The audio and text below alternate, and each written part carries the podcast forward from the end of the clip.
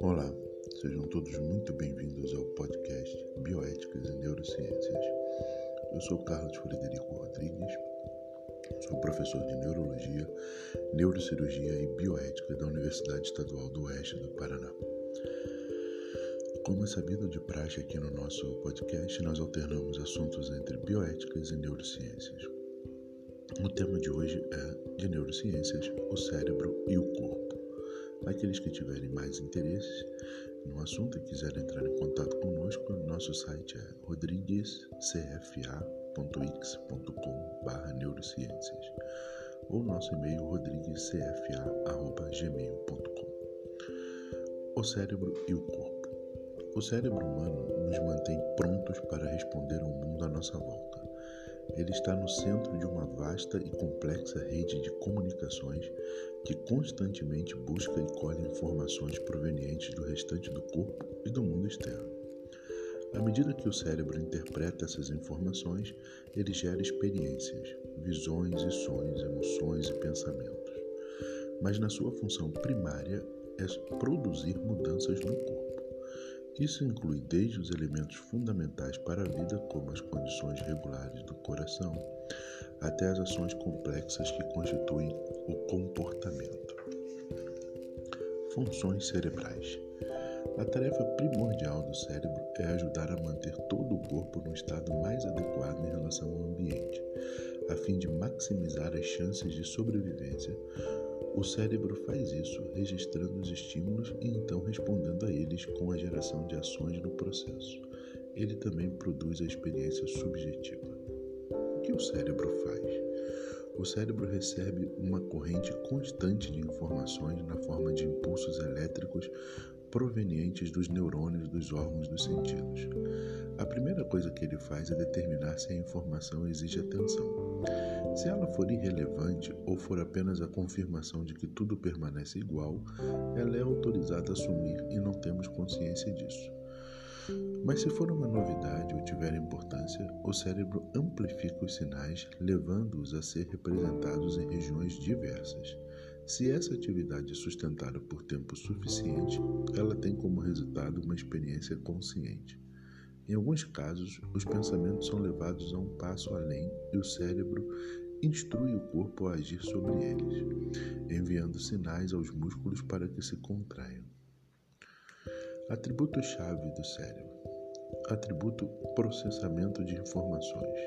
Descrição: o cérebro registra uma vasta quantidade de informações, apenas uma parte muito pequena, no entanto, é de fato selecionada para ser processada a ponto de entrar na nossa consciência e ser registrada.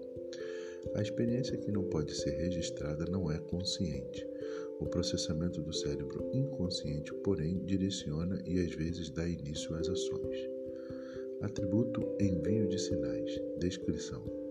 O cérebro é formado por cerca de 86 bilhões de neurônios e por aproximadamente igual número de células gliais. Os neurônios enviam sinais uns aos outros. Essa transmissão de sinais torna a função cerebral diferente de todos os outros processos corporais. Embora os sinais sejam elétricos, o modo de transmissão entre as células é químico. Os sinais são passados adiante por substâncias chamadas neurotransmissores. Módulos e conexões.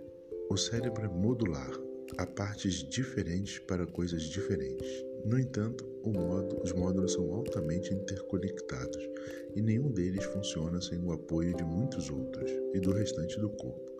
Em geral, as funções inferiores, como o registro das sensações, são bem localizadas, mas as funções superiores, como a memória e a linguagem, resultam das interconexões entre as áreas cerebrais. Atributo individualidade. Descrição. O esquema básico do cérebro é comandado por nossos genes, assim como qualquer outra característica corporal.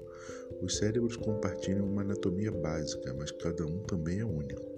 Mesmo gêmeos idênticos têm cérebros visivelmente diferentes desde o momento do nascimento, porque o cérebro é especialmente sensível ao ambiente.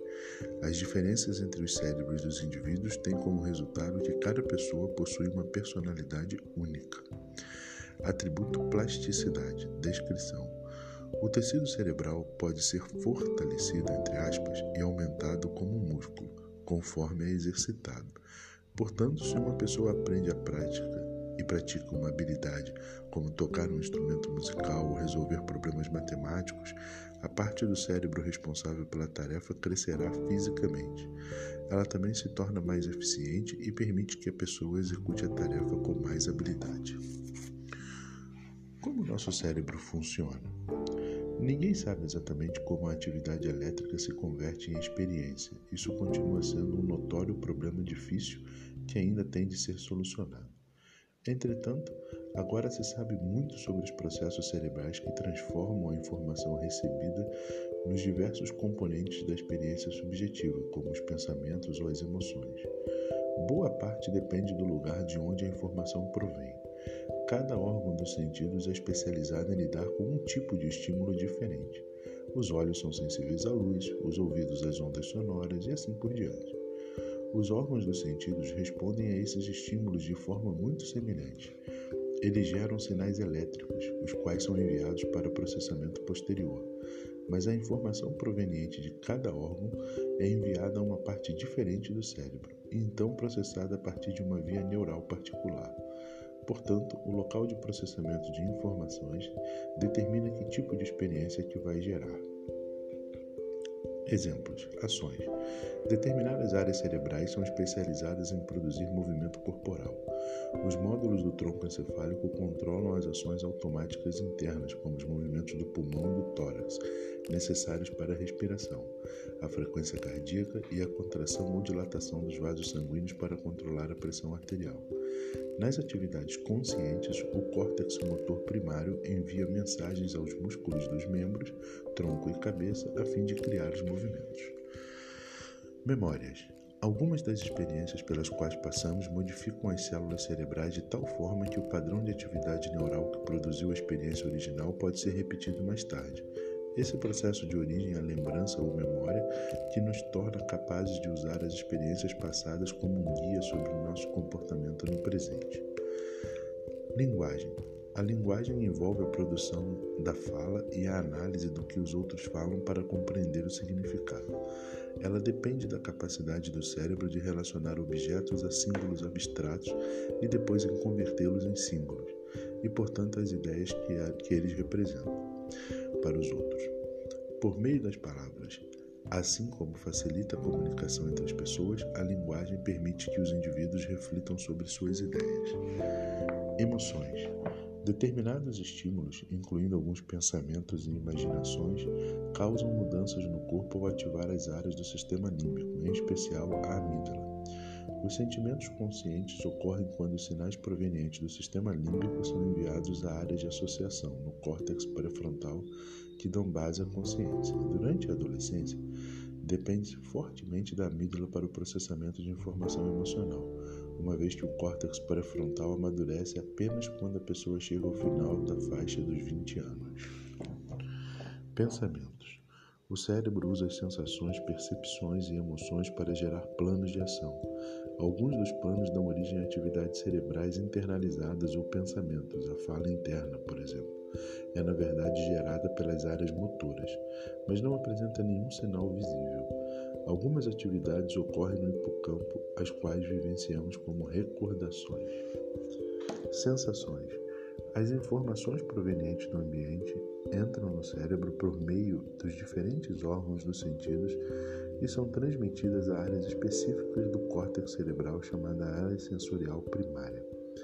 Essa informação inclui alguns estímulos provenientes do próprio corpo.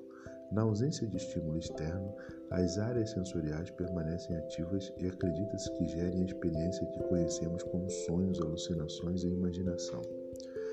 Percepções. Na maior parte do tempo, recebemos informações de várias áreas sensoriais de uma só vez, como na combinação de sinais auditivos e visuais em um show de fogos de artifício. Esses sinais podem ser comunicados às áreas de associação, que misturam todas as informações.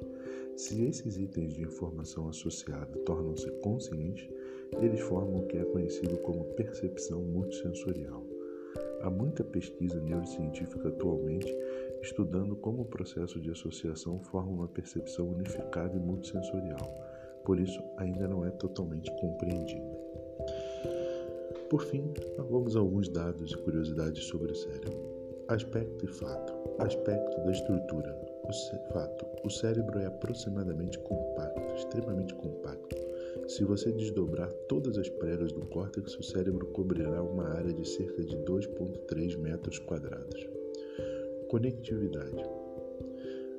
O cérebro dispõe de quase 100 bilhões de neurônios. Há mais possibilidades de conexões entre os neurônios do que átomos no universo. Crescimento. Em um feto, o crescimento dos neurônios ocorre a uma taxa de 250 mil por minuto.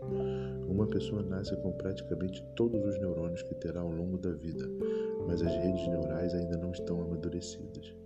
Velocidade de sinalização. A informação viaja a diferentes velocidades dentro dos diversos tipos de neurônio. A velocidade de transmissão varia de 1 a mais de 100 metros por segundo. Utilização do cérebro inteiro. A afirmação de que usamos apenas 10% do nosso cérebro é falsa. Nós o usamos por inteiro. Algumas funções complexas, como a memória, envolvem muitas áreas de uma só vez. Regeneração.